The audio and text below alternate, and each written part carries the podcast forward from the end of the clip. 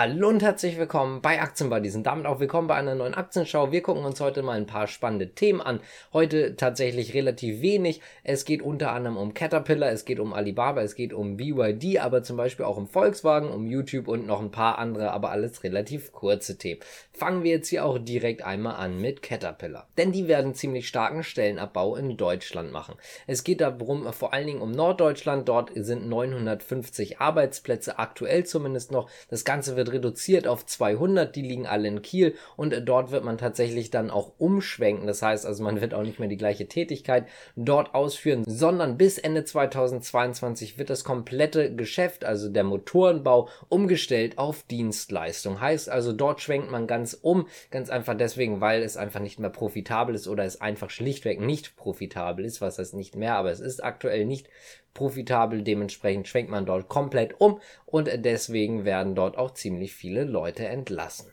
WeWork wird auch tatsächlich an die Börse kommen über ein Spec dieses Mal. Letztes Mal wurde ja alles abgeblasen, man war ja schon kurz vorm IPO. Dieses Mal wird es dann wohl klappen. Es ist so, dass man am 21. Oktober sich zusammentun wird mit einem Spec. Das heißt also, der Börsengang wird dann halt über diesen Spec laufen und die Aktie wird dann unter dem Kürzel WE gelistet sein. Wir hatten ja gestern schon die Santander Bank und heute gibt es noch eine andere News dazu und zwar von der UBS, denn die haben das Kursziel tatsächlich hochgestuft von 4 Euro auf 4,15 Euro und die Empfehlung wurde bei Buy belassen. Das Ganze liegt vor allen Dingen daran, dass man dem Ganzen jetzt in äh, Zukunft noch eine relativ, ich sag mal, gute Zukunft äh, wieder voraussagt. Das heißt also, dass man ein relativ positives Geschäft dort auch weiterhin sieht und man jetzt ja auch in Vergangen oder in der Vergangenheit eher gesagt gesehen hat, dass das Ganze auch sehr positiv gerade läuft und dementsprechend dementsprechend wird man das Ganze jetzt auch belohnen mit einem Kursziel-Update. Kommen wir mal zu YouTube, denn hier besteht gerade die Gefahr, dass sie in Russland verboten werden.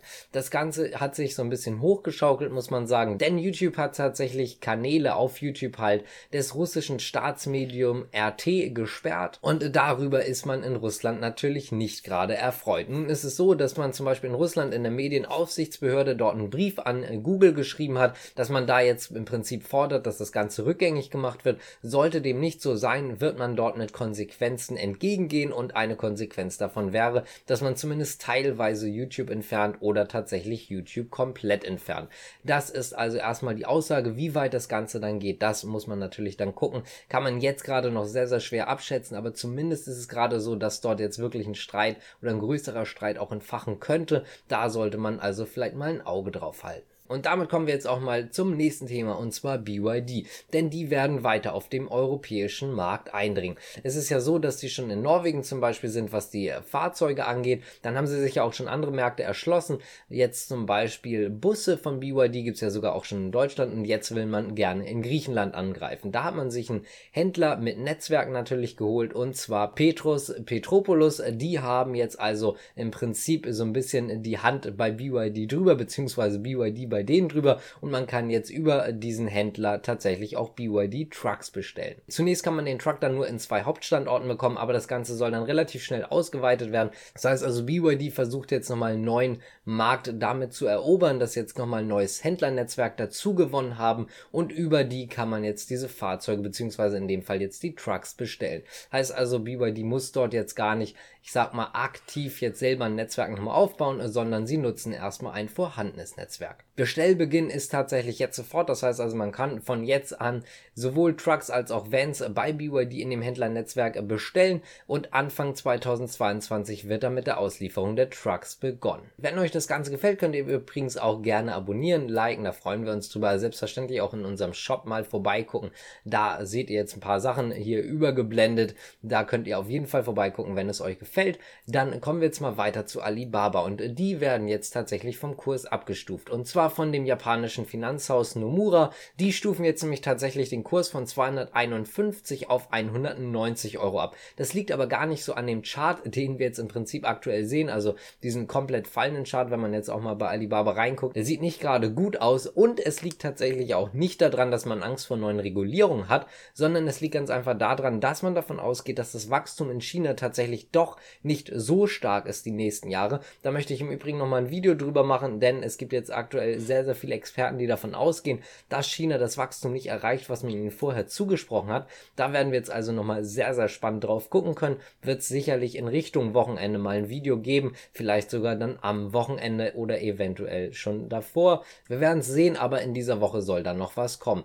Jetzt aber nochmal zu Alibaba. Es ist also so, dass man in China jetzt gar nicht mehr von diesem Wachstum ausgeht und man geht auch tatsächlich nicht mehr von diesem ganz riesigen Wachstum im E-Commerce-Bereich aus. Und genau deswegen stellt man sich jetzt so ein bisschen die Frage oder muss man sich jetzt die Frage stellen, können Sie diese Wachstumsziele selber erreichen, auch wenn der Gesamtmarkt nicht so mitmacht, wie man sich das vorgestellt hat, oder können Sie die halt nicht erreichen, weil man muss ja einfach sagen, wenn der Markt nicht so stark wächst wie bisher angenommen, dann müssen Sie ja nochmal überperformen, um quasi trotzdem an das gleiche Ziel zu kommen, rein was jetzt die Erwartung angeht. Und das glaubt zumindest das Bankenhaus nicht, deswegen wurde das Kursziel abgestuft. Damit kommen wir jetzt auch zu ASML, denn das ist ja der Maschinenhersteller für die Chiphersteller, also die, die die Maschinen herstellen, die die Chips dann später herstellen. Und die stellen sich jetzt natürlich auch sehr, sehr viel vor für die Zukunft. Da gab es nämlich einen Investorentag, hat man drüber gesprochen, was könnte jetzt in Zukunft noch kommen, wie lange geht dieses Chipwachstum weiter? Und da hat man dann erstmal festgestellt, dass das Ganze wahrscheinlich sehr, sehr lange weitergeht,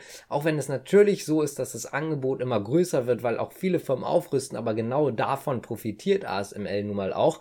Und dementsprechend sind sie dort sehr, sehr positiv gestimmt, sind also mit einer sehr positiven Stimmung sowohl in den Investorentag reingegangen, als auch aus dem Investorentag quasi rausgekommen. Sieht also sehr nett aus bei ASML. Man hat auch nochmal betont, dass es einfach so ist, dass man sich vorstellt, dass bis 2025 noch ein extremes Wachstum in diesem Chip-Bereich ist und dass man dementsprechend dort auch sehr, sehr viel verkaufen kann. Und damit kommen wir zum letzten Thema und zwar Volkswagen. Denn Volkswagen wird wieder die Pforten dicht machen. Zumindest in Wolfsburg, da haben wir ja schon drüber gesprochen. Dort ist aktuell Kurzarbeit und die Kurzarbeit wird tatsächlich verlängert, beziehungsweise in anderen Produktionslinien sogar jetzt gerade aufgenommen und zwar bis erstmal Mitte Oktober. Ganz einfach deswegen, weil man keine Teile hat. Heißt also, dort haben wir genau das gleiche Problem wie bei vielen anderen Herstellern. Man hat aktuell keine Chips. Dementsprechend muss man dort gerade gucken, wo man bleibt und deswegen wird die Kurzarbeit angemeldet, weil man halt schlichtweg aktuell nichts zu produzieren hat. Außerdem gehen die Gerüchte da so ein bisschen rum, dass es mittlerweile richtig viele vorproduzierte Autos gibt, die aber einfach nicht vollständig sind, weil halt viele Chips fehlen. Das unterstreicht das Ganze jetzt natürlich auch nochmal so ein bisschen, dass man dort aktuell richtig Probleme mit den Chips hat. Wir werden natürlich sehen, wie es weitergeht, aber wie ich schon öfters mal erwähnt hatte, zum Beispiel der Daimler-Chef geht davon aus, dass wir erst im Jahr 2023 dort eine richtig gute oder eine ordentliche Beruhigung in dem Markt haben werden. Wenn es euch gefallen hat, gerne abonnieren, gerne liken, gerne mal vorbeigucken auf unserer Internetseite natürlich auch Dort gibt es die News standardmäßig immer etwas früher als das Video, deswegen auch gerne mal da vorbeigucken und natürlich etwas kürzer in Schriftform. Ich bedanke mich bei euch fürs Zuschauen, im Shop nochmal vorbeigucken. Bis zum nächsten Mal. Ciao.